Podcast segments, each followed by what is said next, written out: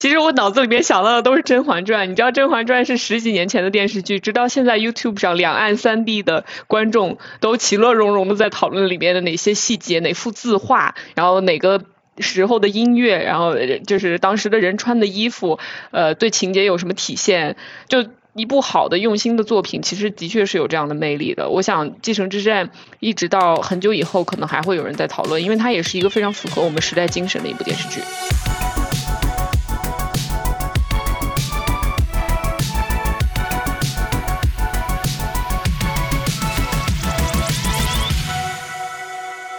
畅谈荧幕中的镜像世界，治愈疲惫的当代生活。欢迎收听流行文化播客《疲惫娇娃》，我是小杨。这期节目我们一起聊天的还有一方，大家好，我是一方；还有小兰，大家好，我是小兰；还有小画以及木瑶。小画和木瑶要不要自我介绍一下？大家好，我是小花，我在一家媒体公司工作，然后现在这家媒体公司刚刚被另外一家媒体公司收购，所以我们就是 WeStar，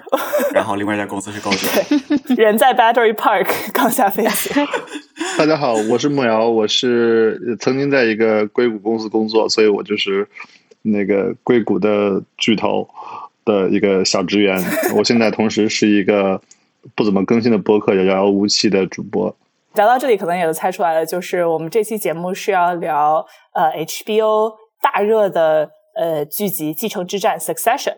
其实有一种就是我们又很不喜欢，但是又很欲罢不能的影视作品门类，就被我们称为 Sorkin 味，就索尔金味。大概就是一群穿着西装的白人男性，用一种不说人话的方式天天吵架的剧，就包括呃 West Wing 白宫风云，然后包括 The Big Short 大裤衩大空大大空头 大空头。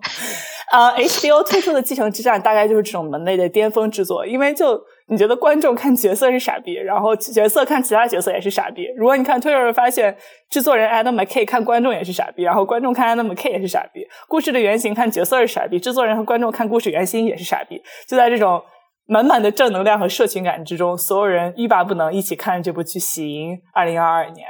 这部剧从二零一八年推出到二零二二年，现在其实伴随着人类社会一直往下坡路走的四年。如果我们回到第一季刚刚推出的时候，就是一八年，也就是川普任期的中期选举前后，那个时候其实有一大批讲述美国保守派的作品被创作出来，但其实大多数是聚焦在底层选民身上。就比如说，可能很多人都看过的《Hillbilly Elegy》，就是乡下人的悲歌。但是《Succession》这部作品其实是以一种非常愤世嫉俗的态度把。聚焦放在了媒体大亨身上，而且他们剧集里面讲的很多人物和事件，就包括里面人物经历的很多整个媒体世界和政坛的动荡，其实放在现实生活中都是有迹可循的。对这部剧中的呃最最主要主角 Logan 家族，它的原型就是来自澳洲的传媒大亨默多克。然后编剧在过程中，因为默多克这个呃，他们本身他们家族其实接受的采访啊、报或者报道什么的并不是特别多，所以编剧在这创作过程中也掺杂了其他一些比较广受报道一些媒体大亨，比如说。另外一家媒体集团 v i l c o m CBS 的这个控制人叫 r e s t o n 然后也有另外一个传媒大亨叫 John Malone，然后现实中的默多克家族他们其实也接受了这个设定，然后之前有一个报道说默多克在过九十岁生日的时候，然后他们生日 party 上就放了这次赛事主题曲，后他的 对牛逼，对他的老婆 Jerry Hall，然后也是这个剧的忠实的观众之一。呃，然后 w e Star Royal 这个公司，你就可以想象成是默多克家族控制的这个 Fox 和新闻集团。然后他们旗下呢，就各种各样的传媒产业，从真新闻到假新闻到八卦小报，各种各样都有。然后这个剧集中提到的 ATN，就是在现实中就是美国收视率最高的 Quote and Quote 新闻台 Fox News。然后电视台里面有一个白人至上主播叫 Riverhead，其实在现实中就是 Tucker Carlson。其实剧集中中其他各种配角也是都有迹可循的。所以当时这个剧刚刚推出来的时候。推特上有很多人就开始进行大量讨论，因为要把现要把剧集中的各个人，然后放到现实中对号入座。呃，另外呢，这个故事发生的背景其实也是非常现实的，也就是一个。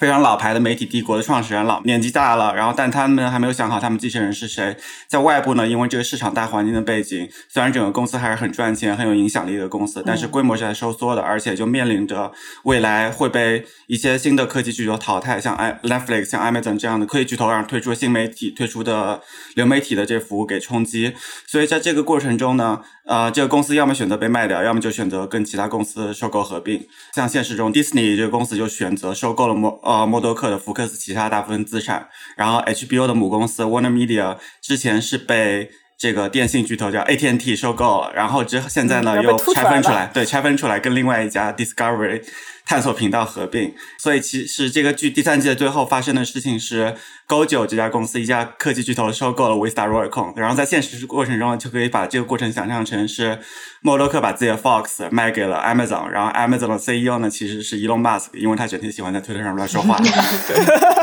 真的真的是个闭环，对，真的是个闭环。包括就是里面有这个第一季第一集出现的这个 Volter，其实就。更多的是 小花现在供职的 这个公司，所以他最后第二季被卖出去的时候，我就说：“哎，快看，小花，小花被炒鱿鱼了，被卖了，小花被卖了。”就这家公司是基本上相当于是 Vice 或者是 Gawker 两两个当中的一个了，就是把把两家合并起来就是这个，也可以算作 Buzzfeed。反正之前所有的各种在二零一零年到二零二零年之间成立的各种新媒体公司，然后其实都是这个 Water 的原型。嗯，对对。说到这里，我们可以大家一句话带过一下，就是为什么你喜欢或者为什么不喜欢这个剧？我先来，因为我觉得我我喜欢的原因是里面好美的美国话，就是真的是拓宽了拓宽了我对英文这个语言的理解的边界，嗯，体面的边界。所以没想到词还还可以这样用。我是一直一直一直在给其他所有的主播安利《Succession》这部剧。我觉得我特别喜欢这部剧的一个原因是，作为观众，我每时每刻都有被娱乐到，并且我觉得它和其他，就像小杨之前说的，充满 Sorkin 味的这种电影电视不一样的点，就在于它没有说把观众的头。按 按在墙上，疯狂的讲大道理，就是 Succession，它会给你展示这个世界的各种各样的真实与荒谬。然后看第三季的时候，其实我稍微有一点点疲惫，因为我觉得就是，哎，这又是一个看到鼓起勇气，然后他爹说 No。You suck，然后呢，fuck off。但其实看到第三季的时候，观众的关注点已经不在于说，就是 Logan 就这个爹会选谁来继承，而是说你看得到孩子们为了得到他们亲爹的这种赞赏与爱，能够如何花式贬低自己，来追求一个完全不会给予爱，并且就是不知道有没有能力给予爱的这样一个人的爱。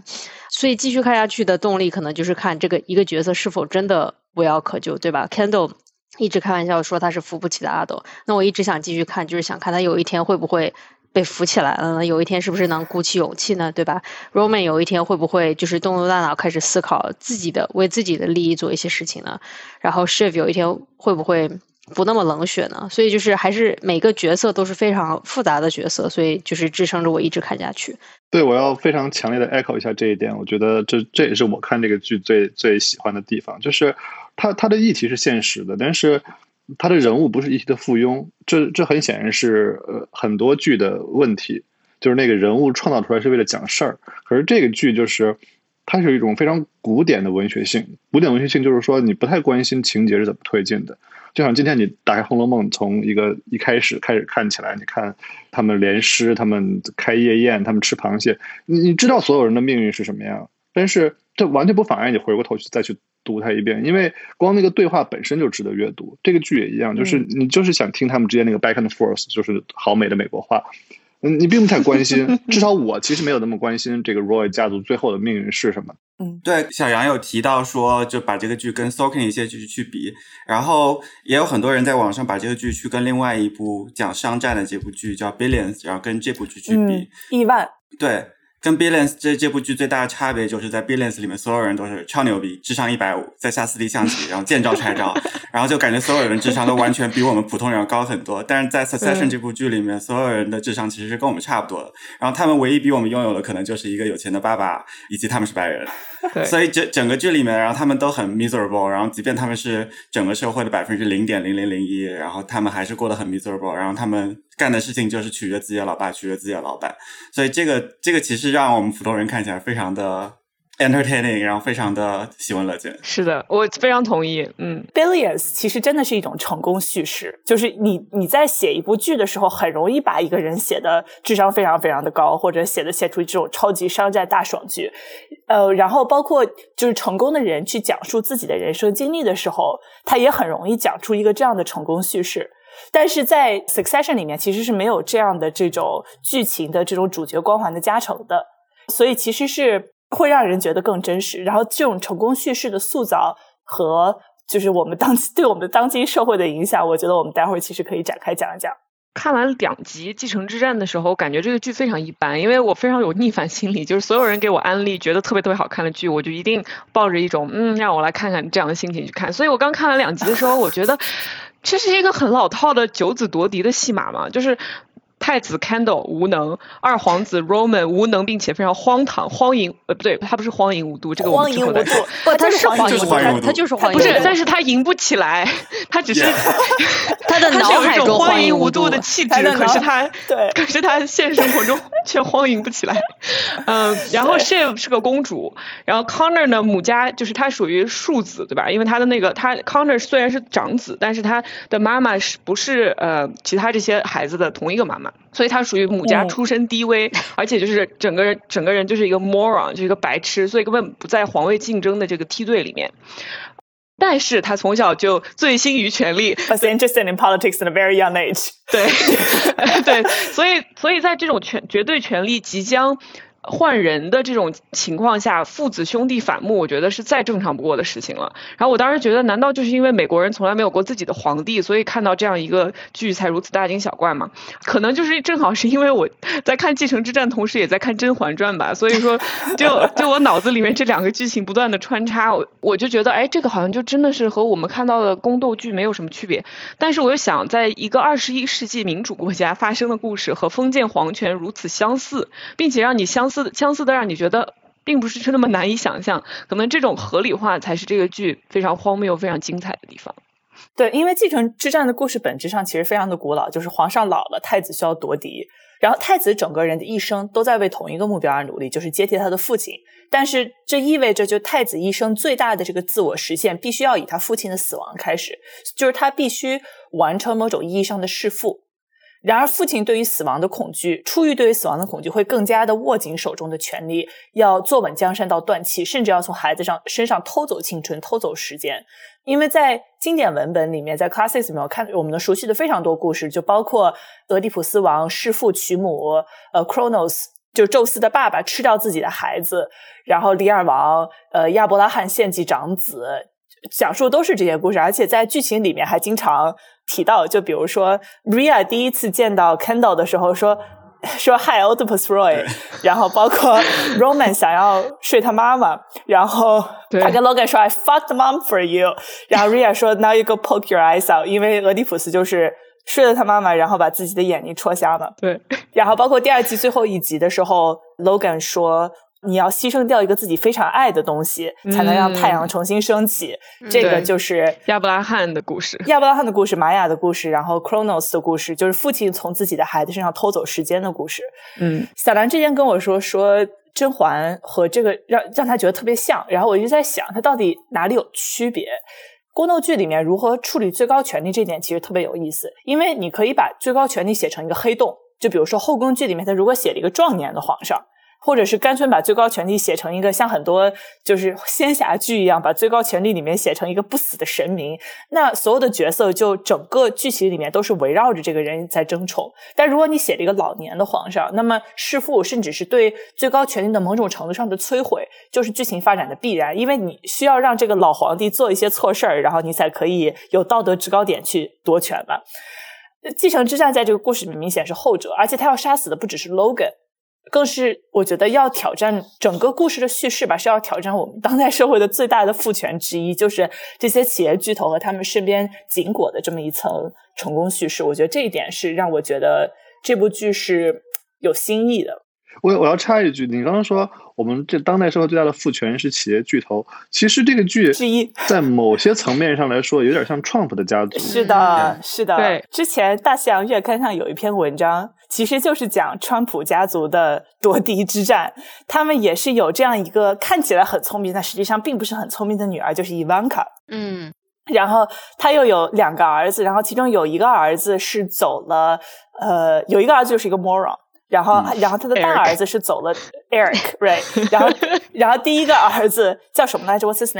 name？Junior，Junior，Trump Junior，right？他反而打，就是因为他就走了这种呃民粹主义的路线，然后每天在 Twitter 上发 meme。对，然后反而就是给自己积累了一系列的 conhead，一系列的粉丝。但他也非常 candle，就是他的整个做派也非常 candle。嗯，对，那篇文章我觉得我们可以把链接放在呃节目的最底下，就是他们怎么围绕着川普。来获得，就是包括比如说是去跟川普开会的时候，大家都想最后一个跟他说话，因为这样的话，最后一个跟他说话的人最容易能把话说进去。像这样的这种夺权戏，其实第三季看的时候就没有这么明显的感觉，但是我能相信前两季的时候，你看完这个，然后又看新闻，这么一家子人，完全是一模一样的。嗯，是对，Shiv 这个人真的跟 Ivanka 特别像，就他。经常经常会做的一个事情就是，他首先他是一个感觉他好像是一个偏自由派的这样一个精英的这样一个角色，但是另外一方面，他所有做的事情并没有说坚持自己的理念。比如说，同一间有人在说说了一些什么 racist 或者 sexist 的话之后，他就唯一能做的事情就是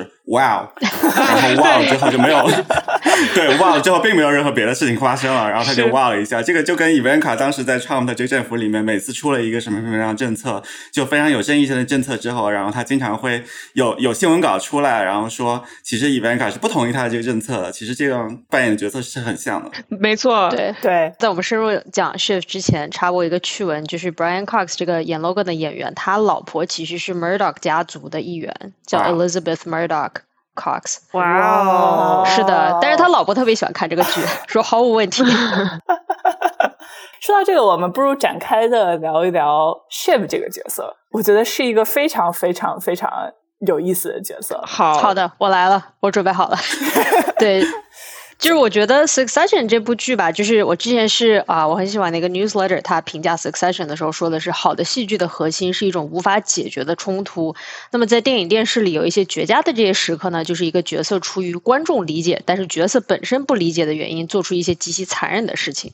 然后我觉得，就是这个是在 Shift 身上，就是。当然，就是 succession 每个人身上都会体现。我觉得 Shiv 身上尤其是他一方面吧，就是你看表面，你看他身上贴的那些标签，对吧？你觉得他应该是一个比较倾向自由派的人，但他其实自己非常不确定自己是谁，也不确定自己到底想要，比如说在自己的家族里，或者甚至是在这个世界上扮演怎样的角色。对，三季看下来，我们看到的是，经常是 Shiv 为了自我利益，为了上位，各种不择手段，甚至愿意把其他女性拉下水。嗯，其实就是再次证明他是一个真正的 Roy。比如说第三季。开头他以为自己和就是那个头牌律师 Lisa Arthur 的友谊能够让他替公司替自己的爹争取 Lisa 的辩护，然后 Lisa 完全不想代表一个就是这种有性骚扰指控的公司。这个时候 Shiv 就开始讲一堆，说什么哎，我是女性 CEO 啊，你要想想啊，我们是姐妹啊，对吧？说我完全不知道我的爹和我兄弟他们做了什么坏事，但是你看现在站在 CEO 岗位的是我，我需要保护自己的名字，对吧？就是 Hashtag Girl Boss，我是 Girl Boss，你也是 Girl Boss，然后我们现在都是有权有势的女性来帮帮我吧，然后呢来获想要获得 Lisa 的同情，但是 Lisa 就是那种面无表情，然后说啊不用了，谢谢，你走吧。所以她其实是非常清楚自己需要说什么、做什么，以及如何去利用自己的女性身份来。上位其实就是你看世界上现在的情况，其实不少这种有权有势的女性是像 Shift 这样的兴高采烈的靠着其他女性上位，收集更多的权利，但同时又是 Hashtag Girl Boss，就是仿佛自己给啊所有的女性就是开创了一片新天地，但其实很多时候是为了。从自己的利益出发，并不是说去帮助别人。嗯，然后呢，我在推特上看到一位记者说，Shift 其实他的穿着打扮和他角色的自我认知非常相似。就是这位记者分析到，剧中大部分女性靠近 Roy 家族的时候，都是为了啊靠自己的性魅力，想要从 Roy 家里这里谋取一些利益，对吧？但 Shift 已经是自家人了，所以他不太需要关注自己的穿着打扮，只要合适就行。所以你看到他从弃政从商，当然他也没有怎么从政了，他就是一个政治顾问。然后他加入。家族企业的时候，你看到他西服套装非常干练，配但是又配高领毛衣。一方面，你这是想走 hashtag girl boss 风格，还是你要想变得特别温婉，对吧？他自己也不知道。然后呢，他第三季有好几条比较出彩的，并且是 literally colorful，非常颜色非常鲜艳的这些裙子，非常惊艳，都是在一些非工作场合，比如说妈妈婚礼啊、慈善晚宴啊等等。所以我觉得 Shift 整个这个角色就是其实还是有点可惜，因为你看到其他他的兄弟们没有姐妹，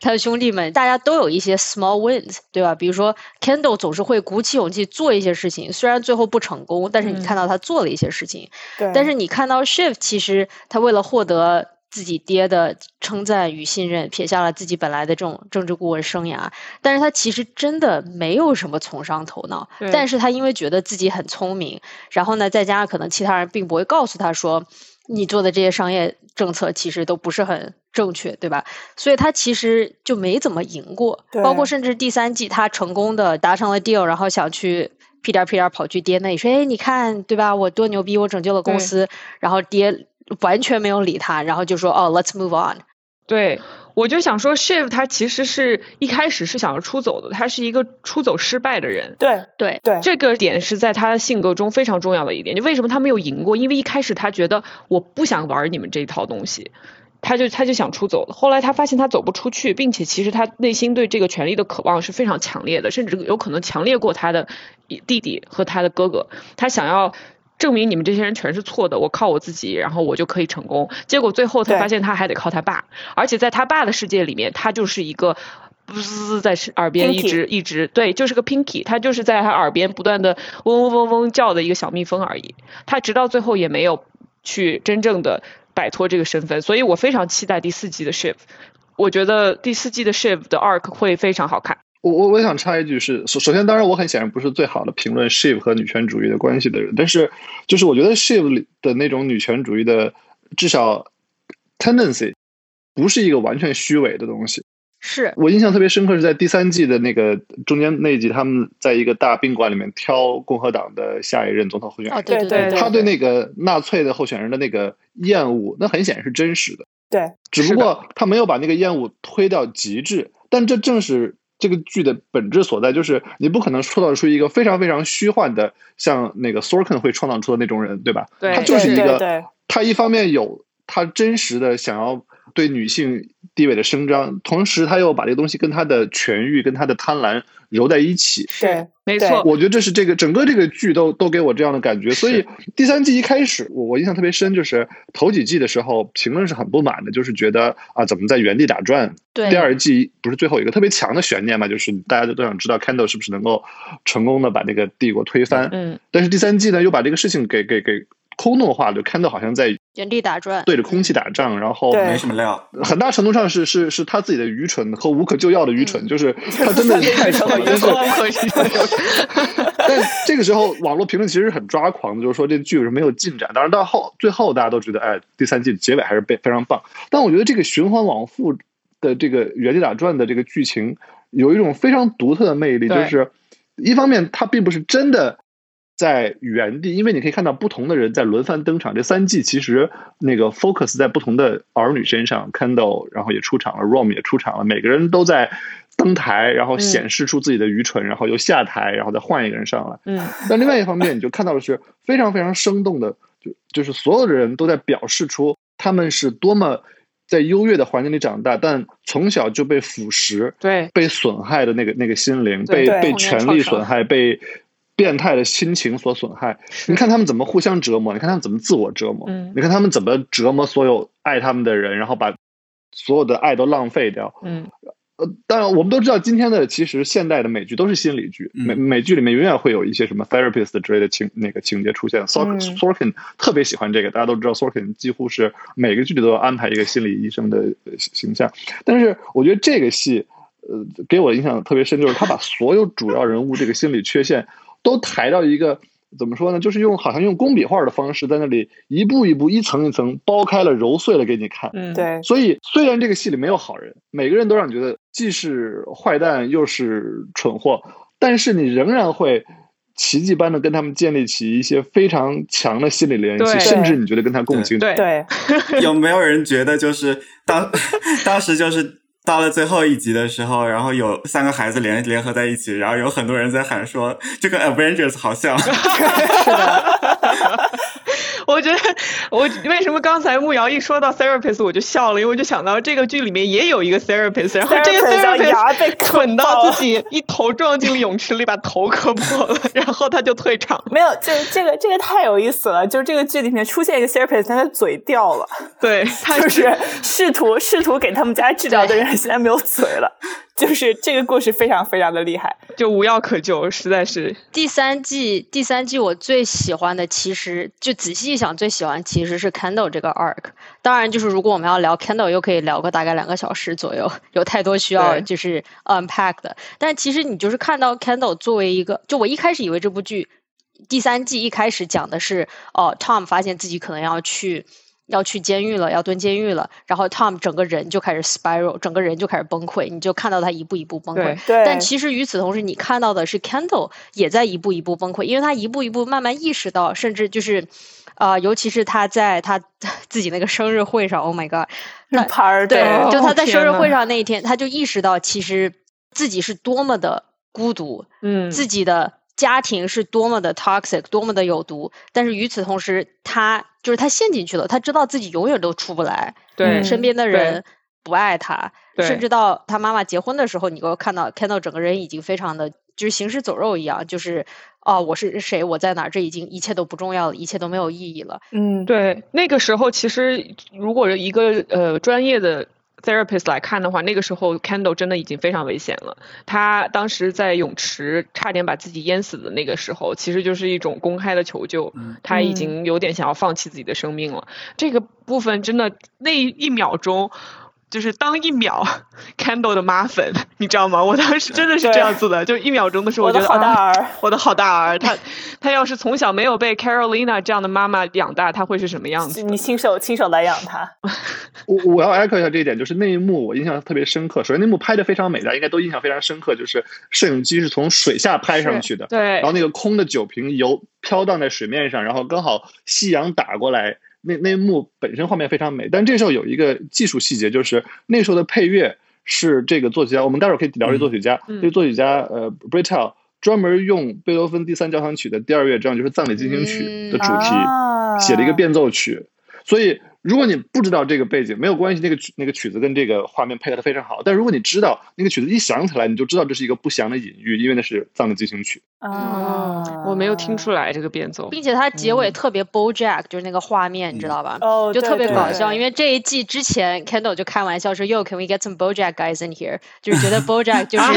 写手，就是 BoJack 的 writers room，就是写的剧情，就是写的那些又嘲讽，但是又比较搞笑。然后结果就是他们出现了泳池这。一幕特别的 BoJack，就是对对，之前其实呃，就 Kendall 一直在这个剧集里面就有各种各样的彩蛋，然后表现出他好像有自杀倾向。然后比如说第一季的时候，他就站在高楼最顶端，然后后来他第二的彩蛋，我的天呐，他第二次站的时候，就发现这个楼上面加了玻璃。然后后来他有一次在俯瞰，是他有一次在俯瞰的时候，然后他其实是站在 Hudson Yard，就纽约的这个新建的这个。地产这个一个一个大的一个地产项目，然后站这个 Hudson Yards，然后再俯瞰这个 vessel，就是这个像大松果一样这个形状的东西。然后如果大家知道的话，就是这个 vessel 就有很多人在这边发生自杀，然后包括刚才讲的这个 BoJack 这个情况，以至于它都关了。对，现在都关掉了。哇，哇，那这么一想，嗯，Candle 有特别多站在巅峰往下看的这样的镜头。他每次靠近玻璃，我就特紧张，我 就觉得他要跳了，你知道吗？我们可以顺带聊一下这个 New Yorker 的。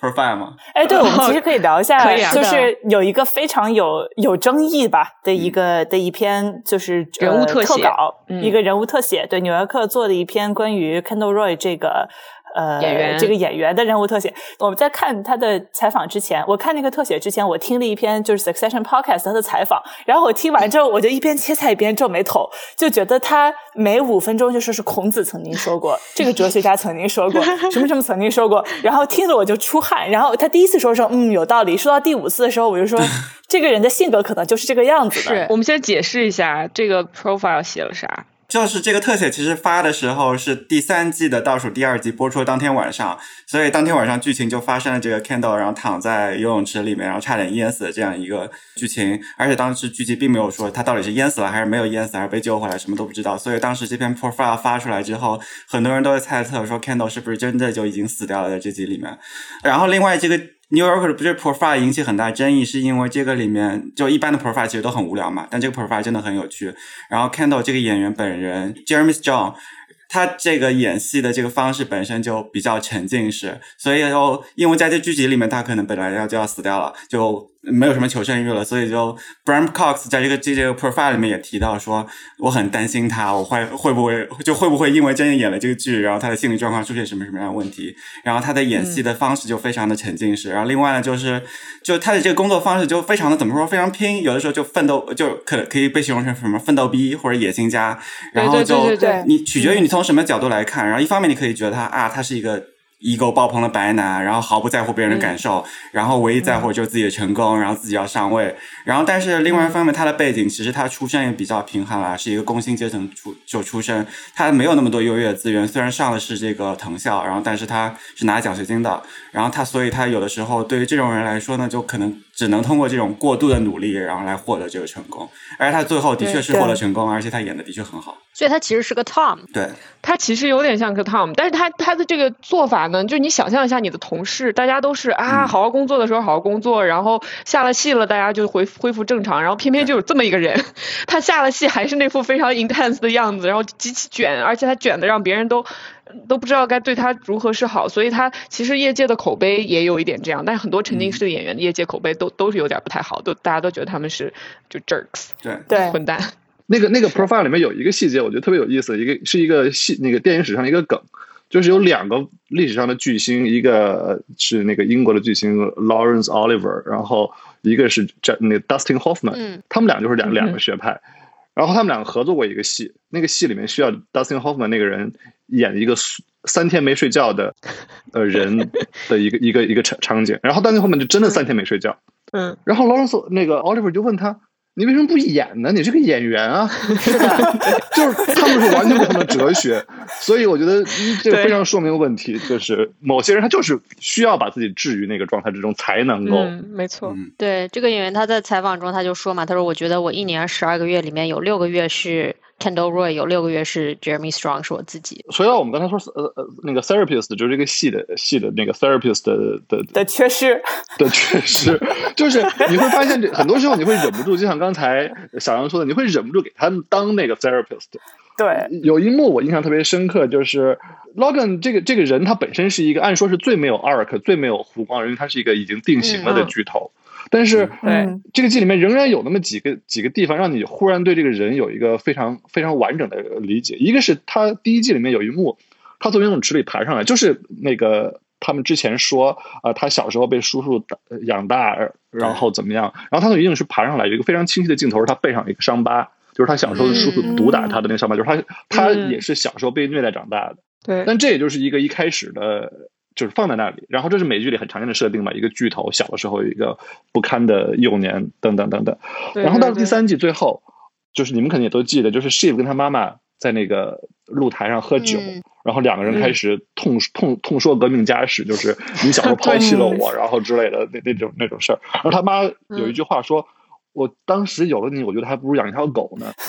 对还不如射掉叉烧呢。对对，就是就是一个一个妈妈对一个女儿可能说的非常残忍的话，但是 ironically 就是就是他们在一个和解的氛围中说出来的。嗯，然后 Shiv 说：“那你就养狗啊。”然后他妈说：“我不能养狗，因为你爸爸的特点是，他对任何他爱的东西都会一脚把它踢开，然后看这东西会不会自己回来。嗯对，他对所有小孩都是就你把这样的这句话跟跟跟那个被虐待的童年放在一起，你就瞬间理解了为什么 Logan 这个人特别迷恋于去 manipulate 去操纵别人。特别去迷恋于就是去摆布别人，然后看别人是不是在乖乖的滚回来，然后这个背后的那个巨大的不安全感，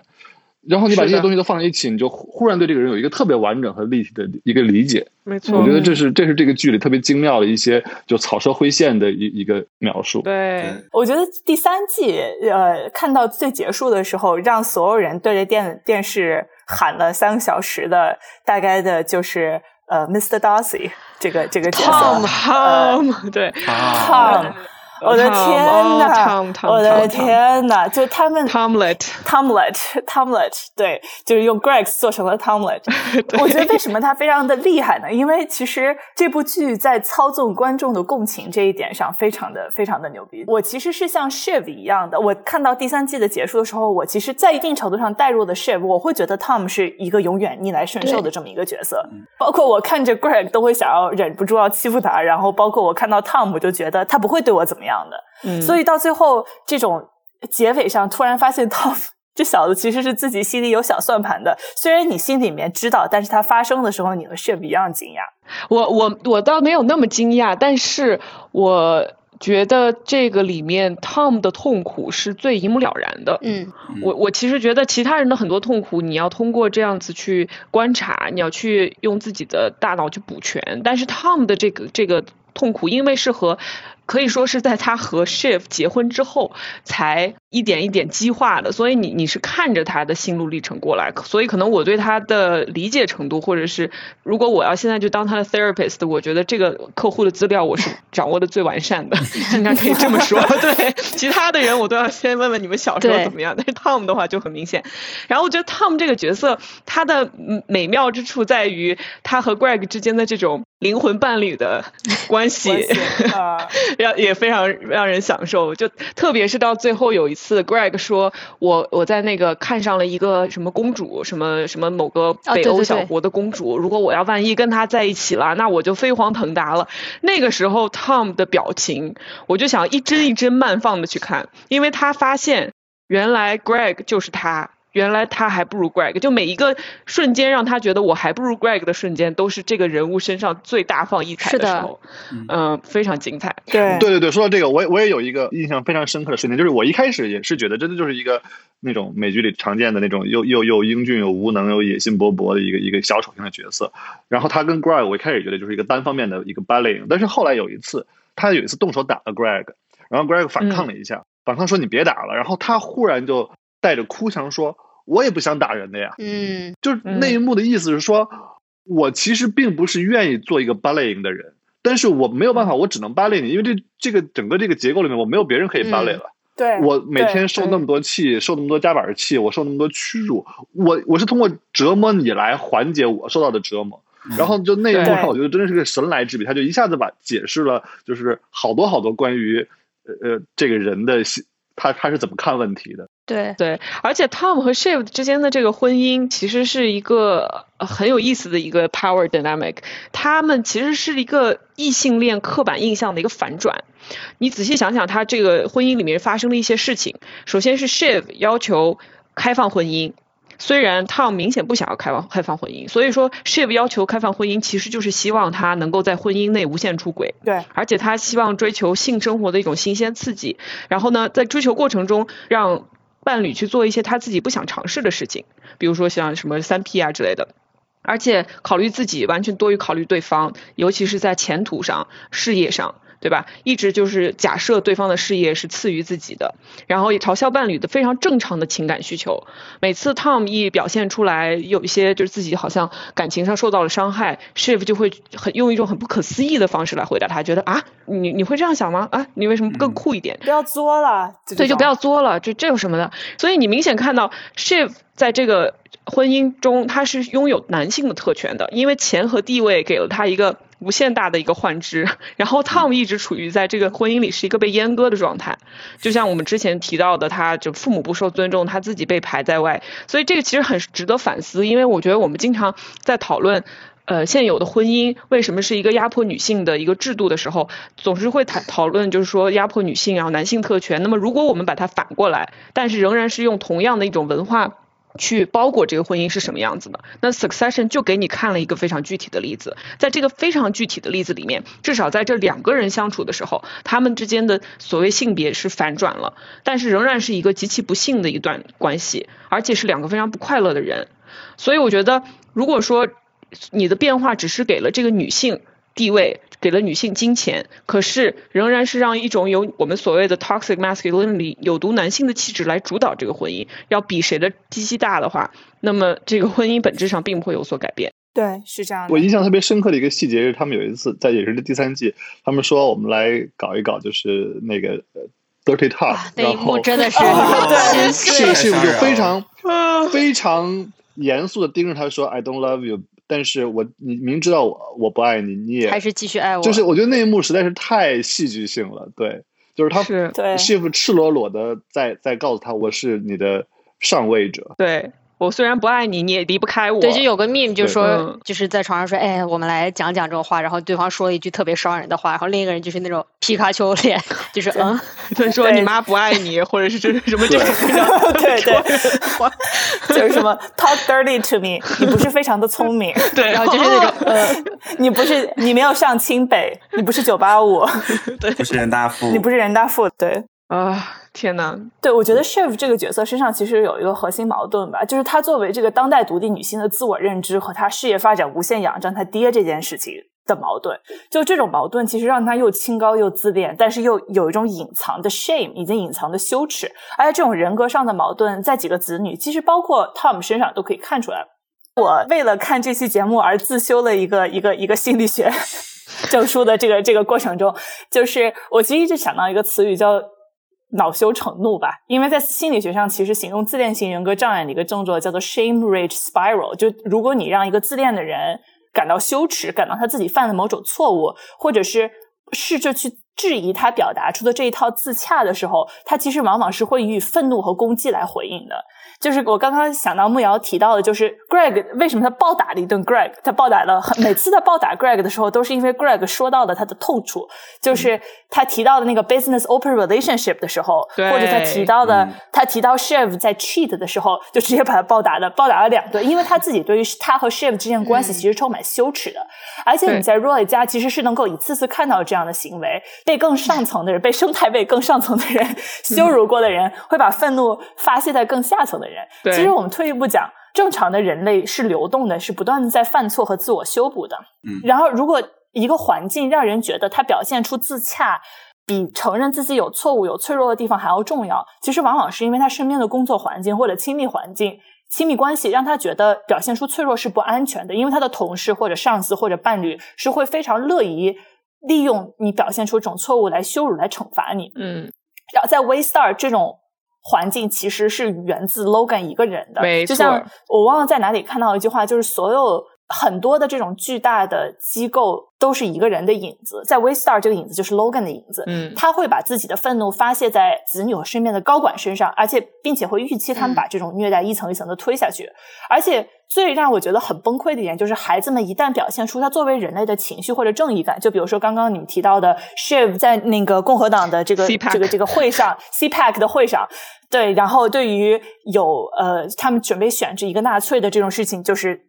勃然大怒吧，就是争到脸红脖子粗。然后包括 Kendall 表现出对于公司不再作恶的愿景的时候，会立刻被 Logan 和站在 Logan 旁边的人拿来羞辱，就是对对对哇你还还有良原则，心啊就你啊，你还有良心哦，好厉害哦。嗯嗯而且孩子们指出他的 Kendall 的隐痛的时候，他会加倍偿还心理上去折磨他。比如说 Kendall 指出 Ria 可能是在利用他，嗯然后他说 makes you look like an old fool。嗯然后 Logan 想了一秒，说：“那你跟我一起去你杀死的这个服务生的家里面。”就是他想了一秒的反应，就是我要去折磨你折磨你。对，对就导致的结果就是 Logan 的孩子在极端自恋和极端羞耻的两极不断的波动。一方面，他们需要 play the role，需要 talk the talk，他们需要表现出自己是非常牛逼的商业领袖，就是 Kendall 那个帽子一戴，墨镜一戴，就 hot shit，墨镜就是一戴谁都不爱。墨镜一戴谁都不爱，就是 all bears all the time 的这种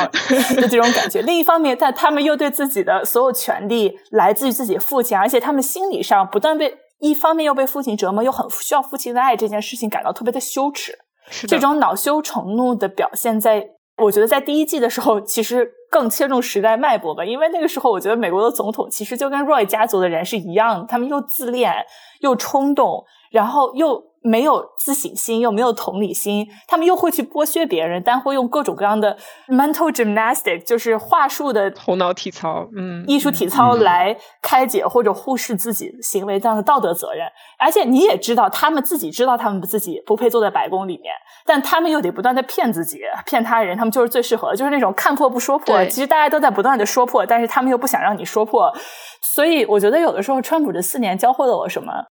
很多东西，就比如说心理健康非常重要，还有一个就是，如果你看起一个看起来很有权利的人，他做一些特别无耻的事情的时候，其实他心里往往是充满了羞耻的。而且这种有权利的人，无论是商业领袖也好，政客也好，明星也好，对于修补自己面子的无限需求，真的是可以解释非常非常多的东西。嗯，大家可能记得当时创的时候有一个他他的一个妹妹还是谁写的一个书，就是关于他的他的心理学的那个，嗯，对对对从，试图从 therapy 角度来分析这个 Trump。我觉得我们这个时代最大的特点就是非常非常公权力的话题和非常非常隐私的话题可以被混在一起讨论，因为它非常紧密的结合在一起了。就是这个剧也是这样，就是他把那个嗯心理系跟政治系混在一起写，而且写的特别好。就就就你看，你看 Shiv 也是他一方面，你看到他的政治良知好像还闪现了一下，但另一方面他又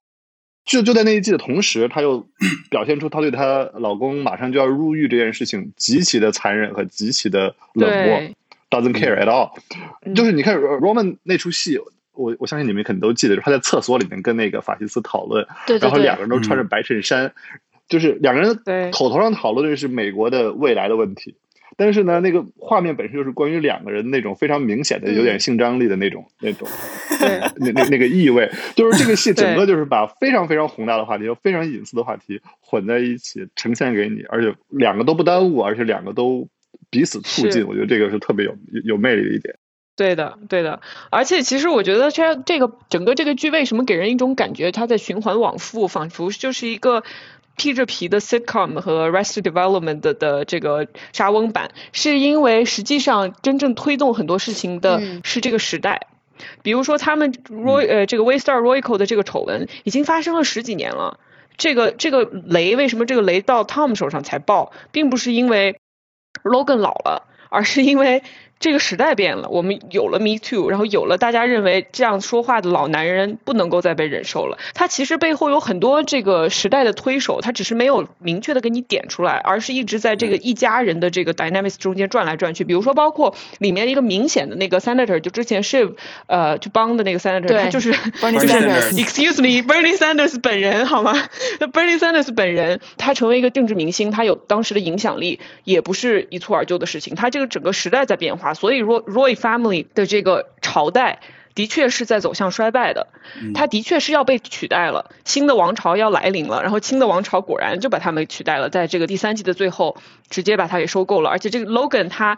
见到了这一点，他意识到自己的时代过去了，可是他宁肯让别人取代他的王国，他也不愿意把它交给自己的一个孩子。对整个这个这个帝国都都是一个给你一个沉船的感觉，就是你知道在两个意义上它是沉船。首先，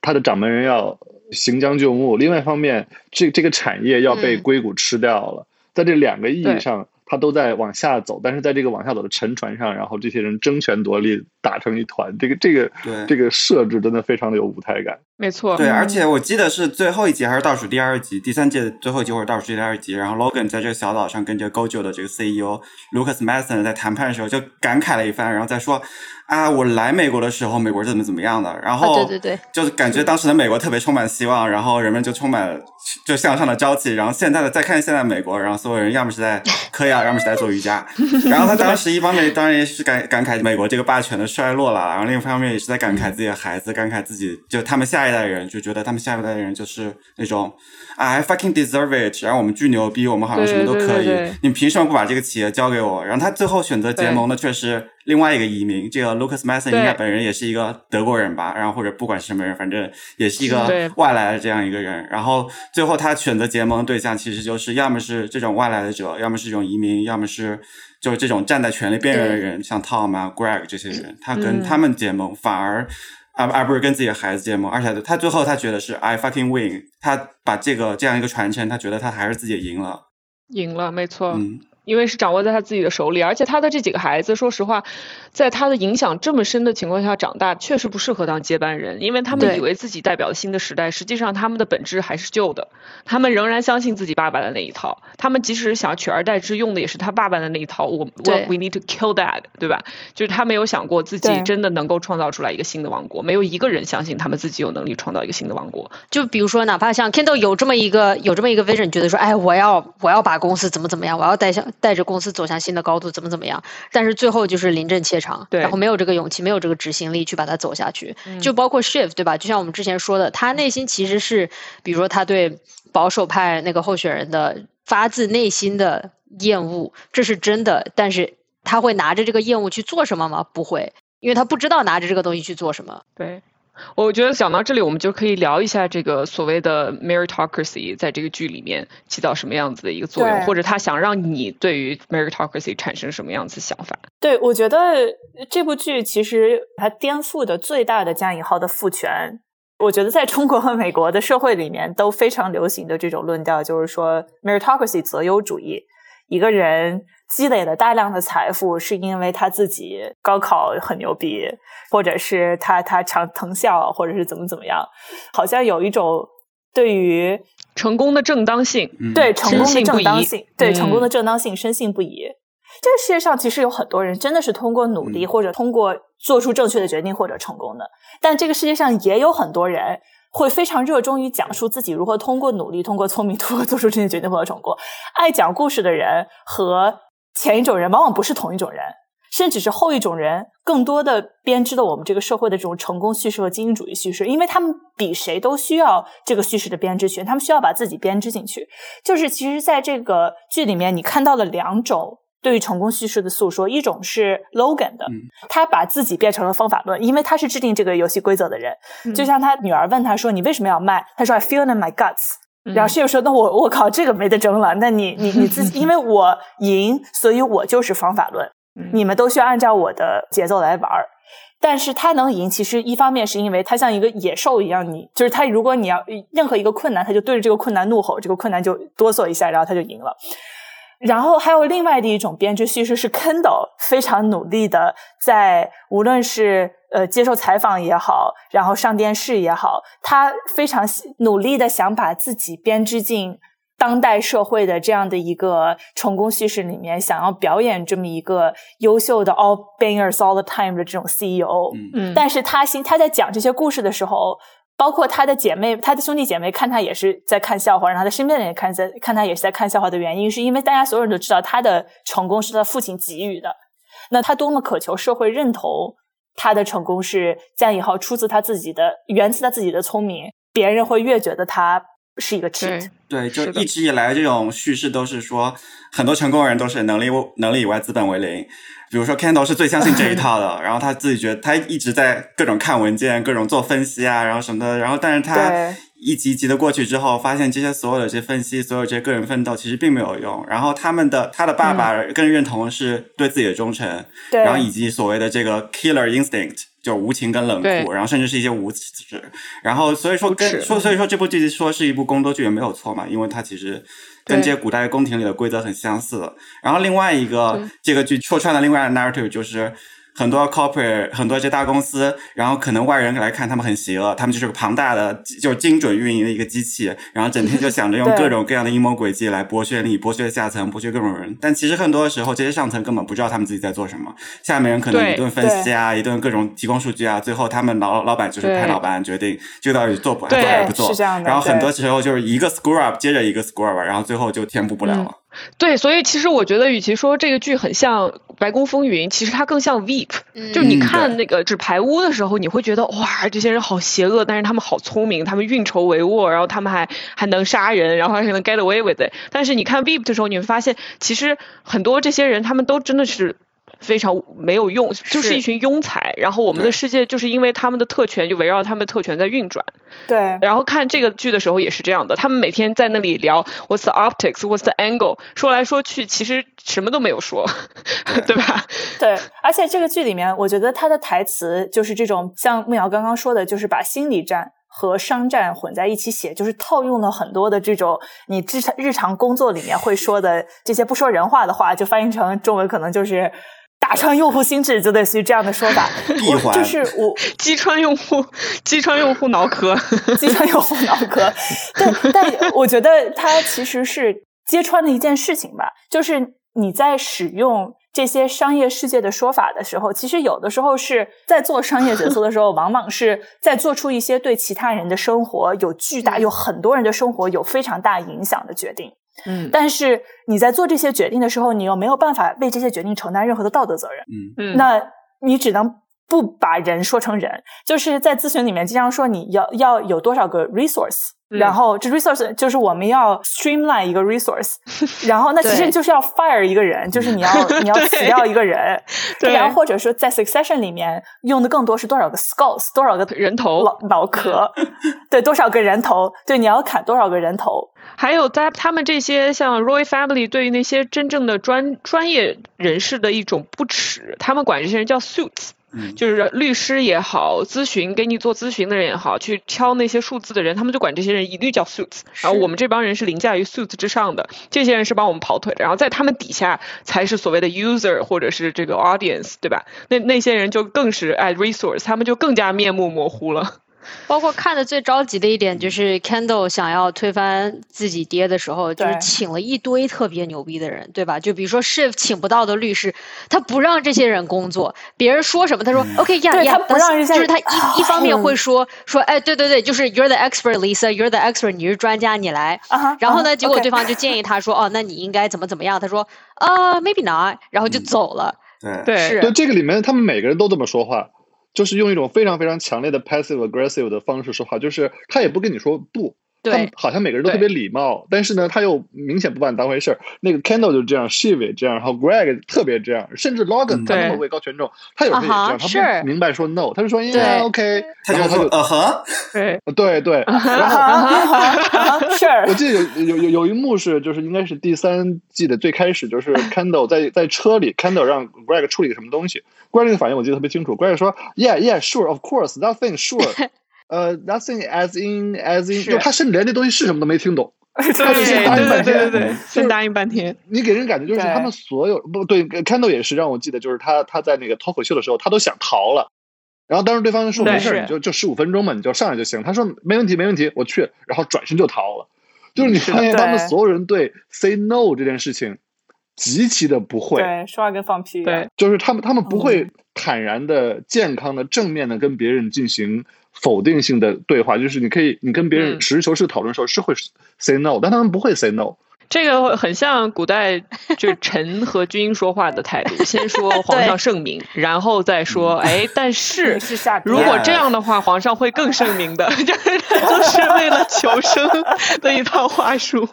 对，是这样嗯的。来，我们聊一聊自己这个这部剧里面好美的美国话吧。就是你最喜欢的 Succession 的台词是什么？呃，我觉得太多了就经常是没事就截图。我很喜欢的一句台词也是 Greg 的，他是他是说跟 Logan 去谈判啊，是跟 Kendall 去谈判还是跟 Logan 谈判，我已经不记得了。反正就是他直接想了半天，觉得自己很圆滑的问了一句 What's it worth in the terms of me of it of it all？就是每个人都在。都在为自己争取权利、争取那个什么的时候，他问了一句这么直白、这么笨拙的话，就一下子让我觉得特别的新奇，然后特别喜欢。就他仿佛是那个说皇帝没有穿衣服的小孩一样，在这样的一个对五光十色、非常奇怪又非常扭曲的世界里，他直接问问了一句：“那那我值多少钱？我大概大概值多少？” 这其实这是整个一句话就概括了这个剧的内核。是呃，我能想到很多，然后印象最深刻的是 Greg 当时在给这个 Candle 做媒体监控的时候，然后在刷这个 Twitter 的时候，对，然后在刷 Twitter 的时候，然后呃，Kendall 问他，然后 Twitter 上是什么反应，然后他说 The internet is big。呃，我我我能想到的其实不是一句话，是一个镜头，但是差不多也可以看成一个无声的话，就是在第二季有一季叫《当地》，当地是那个呃 Logan 这个人的老乡，呃，不是老乡，家乡，就是他在他是苏格兰长大的，老家，这个演员本人也是当地长大的。但是他那个角色也是，然后他就回到那个家乡去拍那个戏，那个那那戏的场景是，呃，somehow 当地有一个什么东西要献提献给他，然后搞一个纪念活动，然后最后的高潮是拉下一个一个红布，然后一幅巨大的他的什么东西，就是按说那是一个人的职业生涯高光，但是他拉下那一幕的时候，这个 Logan 这个人，所有人都在鼓掌，然后台下人都在欢呼，就是那是意思向他致敬，然后他脸上表现出一副极其不屑和困惑和 Why I'm even here 的那种表情，嗯。就是他没有说一句话，但是那个表情我印象非常非常非常深刻，就是你看到一个人在他获职业生涯的最高峰，然后所有人都把他当一个巨人一样对待的时候，他一脸觉得我在干什么，的那那那那一刻，我印象特别深刻。我我喜欢每一句 Roman 说的话，就是 他太好笑，而且我我就这句话不知道为什么就 stuck with me。第一集里面，Roman 跟人聊天，然后他觉得自己占了下风的，说走他说我要走了，然后他就是挥了一下手说 OK，these hands won't go fuck themselves。就不知道为什么就就非常非常 stuck with me。对我，我觉得这个戏的最好的一点就是你会记住无数细节，就是它太多细节里面有梗了。嗯，你你恨不得就就就忍不住去钻研它。特别是这也是我觉得网络时代的剧的一个好处，它不像以前的剧播完就播完了。今天播完一个剧，你可以无限回放，然后你可以去论坛、去 Reddit、你去豆瓣、你去任何地方去看别人讨论这个梗，然后你会发现发掘出无穷无尽的花絮，然后你会意识到啊，原来这里还埋着一个彩蛋。对，就是我觉得这是 The internet is big. Yeah, the internet is big. 对。我觉得既然聊到这里，不如聊一下这个电影的技巧部分吧，因为这个就是大家忍不住、忍不住 挖了很多的东西出来。这个电视剧给你看起来所有东西都非常的富丽堂皇、非常的华丽，但是就有什么东西不对，整体创造了一种非常荒谬和不安的感觉。嗯，对，我觉得他他的镜头就是这样的，而特别是镜头有点晃，我不知道你们有没有这感觉。第一季把我都晃晃晃吐了，后面好一点。它有种假的手持感，因为手持感就是经常拍纪录片会用的一一种手法嘛，所以它给你一种假纪录片的这种这种这种感觉，仿佛对，而且不断的推拉，在窥忽然忽然一个头忽然变特别大，糊在那个脸上。对对对，他的置景这点其实也可以。就是稍微展开聊一下，因为我们之前在大屏幕或者小屏幕上看到豪宅的时候，为了配合非常精致的布景，会配合那种非常干净、非常 curated 的打光。但是它其实全部都是那种非常气疗的自然光，就包括他们看他们吃饭的时候，就是那种餐桌上的上下光、餐盘白桌布，就这种杂乱的光，让你奢侈的背景一下就不那么奢侈了，然后让让觉得好像我们的像日常一样非常的局促。包括他们所有人那么大的一群人挤在一个那么小的飞机里面。然后大家都会觉得，就是你自己虽然身处在一个非常奢侈的环境里面，但你又能感觉到他们是非常不舒适的。对，对他们好多好多车的那个镜头都给我这感觉，而且我觉得这也是跟镜头的语言有关系，就是镜头创造了一种好像观众是在现场的感觉。对，所以你就更加不舒适。本来那环境就很挤了，然后还挤了一个你在里面。我急死了。对，说到这个舒适，就是你仔细想，他们吃的每一顿饭，你会觉得说，哎，有钱人应该是有什么鱼子酱鹅肝，就是每天都吃的特别好。然后结果就是 Logan 在那个什么第三季里面是在哪里避难来着？然后就是桌上放着一盘沙拉。嗯，对对。然后我就在想，我说。是谁鼓起了勇气给 Logan 这么样一个人，给他上了一盘如此 难看的、非常难看、毫无味道的沙拉？他们当时是 Boston，在 Bosnia 还是在哪？机场附近的一个小酒店。对对对，是的。他们这里面没有一顿饭是让我觉得想吃的。就看了这个以后，没有你甚至仇富的情绪都淡了，因为你觉得他们过的日子没有那么好。对，有有一幕是第三季，他们被那个钢琴家那个影帝叫什么来着？呃 e v a Brody 叫到那个。是山顶上吃顿饭，没有人动筷子，就是真的特浪费，因为没有给筷子，没有给筷子。对，那些那些 waiter 们花了很大力气把那么多东西抬上去，然后是的，然后三个人又一口不吃，让你觉得哎，还不如给我吃那种感觉。是的，是的，并且 Logan 跟 Kendall 最后一顿，you know the last dinner，最后一顿晚饭，真的是我看上去就觉得说，好像就他们还专门请了一个意大利的厨师，怎么怎么样，私人厨师对吧？结果上了一道菜，然后两个人开始吵，吵完。了之后，Logan 就走了。对，没有试毒这个情节，试毒，对，就你你不吃我吃啊，让孩子试毒的情节 特别宫斗。是的，而且那个 Brownie 那个角色还有一个特别有意思点，就是他穿那身衣服就是特别典型的新贵会穿那些衣服，身上好多好多层，一层套一层，然后戴一个毛线帽子，一层套一层。对，对我不得不说说我老公 Adrian Brody 的这个角色，因为呃，就是玩笑归玩笑哈，但是那场戏的服装设计真的很有意思，就是因为他们其实是在野外的，对，然后 Logan 和 Kendall 穿的都是都市。贵族会穿的衣服，但是 Adrian Brody 的当时是那种，就是他已经做好准备要去 hiking 了。他如果热可以脱一层，他冷可以把那个拉链拉上来。啊，对，然后所以说他就在那个在那个岛上就开始来回的走。后来 Adrian Brody 接受采访，然后就很多人问他是不是故意的在这个岛上专门走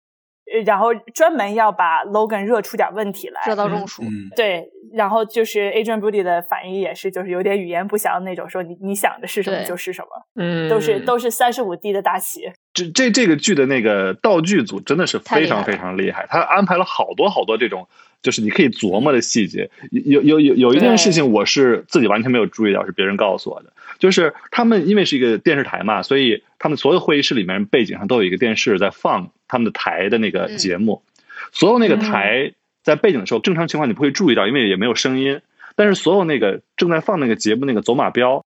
都是一个他们编出来的故事，而且都是一个很有趣的段子。哦你要把那个截屏才能注意到。然后这个东西的登峰造极的地方是一个极其诡异的细节，就是他们那个法务 Jerry 嗯有一集有一刻是他们在 Jerry 家里，然后他们那个镜头一扫而过是 Jerry 自己家的电视。Jerry 看的电视不是他们自己公司的电视台、j e r r y 看的是想要跟他们有收购的那个哦，正派的那个媒体集团的电视台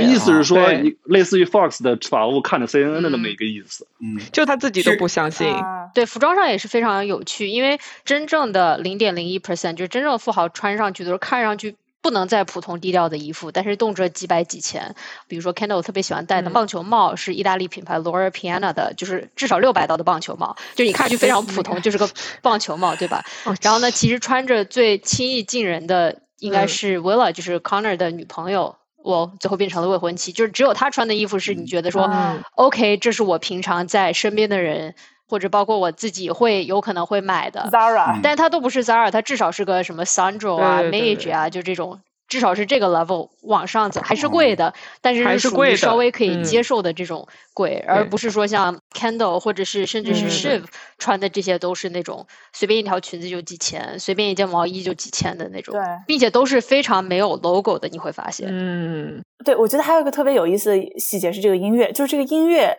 听起来理论上好像是那种有点高雅、有点现代的当代的这种 orchestra，就好像那种高级酒店大堂那种音乐，但是它又糅杂了一些 hip hop 的节奏，又提醒你这个事情发生在现代纽约，而它。有有一个弹钢琴的朋友提醒我说，就是这个曲子特别难弹，因为它揉了一些不协和音进去，而且包括音和音之间的间距有点奇怪，然后让它让你觉得好像是在一个跑调的钢琴上在弹。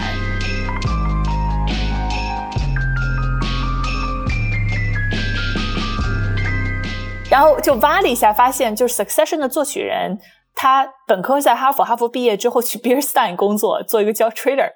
就是二零零八年的时候，Beer Stein 是第一个被杀了祭天的机构，所以可能是他自己的这种个人的经历吧，他非常擅长给资本主义写配乐。他第一个牵头的这个这个编曲项目就是 Adam McKay 的《Big Short》，呃，大空头、大裤衩儿。我第一次看的时候，其实对这个音乐的印象很深，你可以找来去听一下。它就是那种有一种说不上来的空中楼阁、巴别塔摇摇欲坠的这种感觉，就是噔噔噔噔噔，就一直在往上叠。另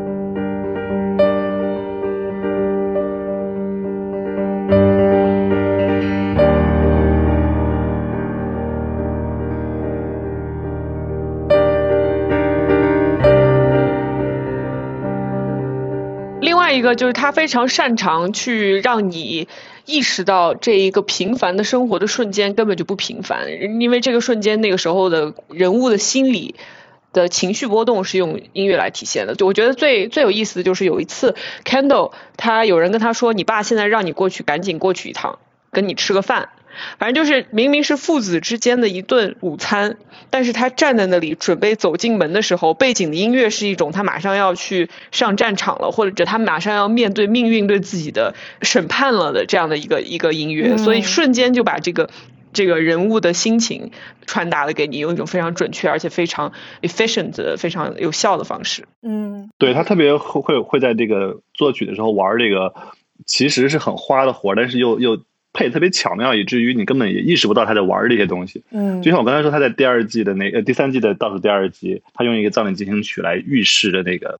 情节的发展。但是我觉得嗯更巧妙的是，第三季的最后一集，在婚礼上嗯，有一幕是他们所有人聚集在那个庄园里面，开始彼此谈笑，其乐融融。然后在这个时候，配乐响起，仍然是葬礼进行曲。嗯我我自己的见识有限，我不知道他是不是唯一一个能想到在婚礼上配葬礼进行曲的人。但是那个那一幕真的让我对他五体投地，非常非常非常天才。嗯。这个剧其实你们刚刚说，在梦瑶包括你说有这么多细节可以无限的挖下去，然后就在网络时代被人一遍一遍拿出来看。其实我脑子里面想到的都是《甄嬛传》，你知道《甄嬛传》是十几年前的电视剧，直到现在 YouTube 上两岸三地的观众都其乐融融的在讨论里面的哪些细节、哪幅字画，然后哪个时候的音乐，然后就是当时的人穿的衣服，呃，对情节有什么体现，就。一部好的用心的作品，其实的确是有这样的魅力的。我想《继承之战》一直到很久以后，可能还会有人在讨论，因为它也是一个非常符合我们时代精神的一部电视剧。对，说到这个，我让我想到了一件事情。我之前刷到朋友圈，刷到了一个去香港做了投行的学弟，然后他发了一条说：“我看《继承之战》，觉得自己学到了很多东西。” 这就像看《甄嬛传》，觉得自己学到了很多东西的人一样。对，就是，而且我小时候身边很多这样的人，就是看《甄嬛传》学为人处事，看《继承之战》学为人处事，把它当做一个，把一部讽刺的剧当做说明书 来看。但是我觉得这部剧真的是，它同时是非常非常多的东西。它同时既是一个情景喜剧，然后同时又是一部沙翁剧，又是一部经典剧，它又是一部商战剧，但是又是一部讽刺。商战的这么一部剧，你在里面可以看到商战，你在里面可以看到心理，你可以看到政坛，真的是每一个细节挖出来，都能让一些话非常多的人说两个小时。对，比如我们，对，就只说的说的是我们的一些朋友，对对，就是这个剧第三季。因为是跟第二季中间隔了很久，因为有 COVID，但是第三季就整个剧情中完全没有提到 COVID，不需要操心。当时编剧在解释的原因，当然有一个是原因是因为第三季在 COVID 之前就已经写好了，然后另外一个原因是因为这些有钱人是不需要就 COVID 跟他们没有什么关系，对他们可以在 COVID 期间干任何他们想干的事情，他们可以去飞到一个小岛上，然后继续去办公，然后整个 COVID 是对他们没有影响的。对，就这样的事情在现实中也很常见嘛。Q Boris Johnson，对，对，我觉得我也不是看完之后就更仇富了，或者看完之后更慕强了，就是带着慕强心态去看的人，依旧会把这部剧当做说明手册来看。然后，如果带着仇富的心态的人看，可能也会就找到自己的想看的东西。但是看完之后会让我想到呃一个非常有名的科技记者，他的播客里面就 Carol Swisher，同时他自己也是 Succession 的 HBO Succession 的播客的这种专题播客的主持人，他在他不断的在说了一句，他自己的播客在这个专题播的时候不断的说一句话，就 Rich people are stupid，你真的不要觉得他们是非常非常聪明的人，像 Billions 这样的剧。他把他们写的非常的聪明，或者是你看到非常成功的人，成功了之后出来讲述自己的方法论，像 Logan 一样把自己变成方法论，你会觉得他们非常非常的聪明，非常非常的遥远，然后你永远做不到他这个水平。对，但是 Succession 让我意识到。他们不是这样的人，你知道吗？Billions 是一个成功人士自己给自己写的电视剧，而 Succession 是一个 autobiographer 给他写的一部，而且是没有得到他的本人同意给他写的一部个人自传写出来的个人自传。对，所以这是他们角度的区别。对的。所以就是他们真的所有这些社会精英阶层都很平庸，然后跟普通人没有什么差别。大部分呢都是靠的运气、特权和历史的进程，而且这个社会结构可以让他们在犯了错之后不用承担任何责任，他们可以干任何想自己想干的事情。对对，唯一看透了这一点的人是 Tom，而且他的这个感感慨是他在跟 Greg 讲话的时候的感慨，他从来不敢把这种话跟 Roy Family 说，因为 Roy Family 认为这是我生来就有的东西，这有什么好感慨的？但是他有一次跟 Greg 聊天的时候，他说：“是的，Greg，你知道有钱是多么好的一件事情吗？你可以干任何你想干的事情，而且你不用承担任何责任。”然后接下来马上我们就看到他，他就用一整季的时间在那个 Spiral 自己以后进了监狱以后会发生事情，所以整个这个剧对财富的态度可能就是这样吧。就是他把他的两面都给你讲得非常清楚，然后你自己去决定自己还想不想要追求这个东西。好的，谢谢大家和我们一起聊天，然后也谢谢你收听这一期的匹配娇娃，我们下一期再见，拜拜。好的，谢谢大家，拜拜，拜拜。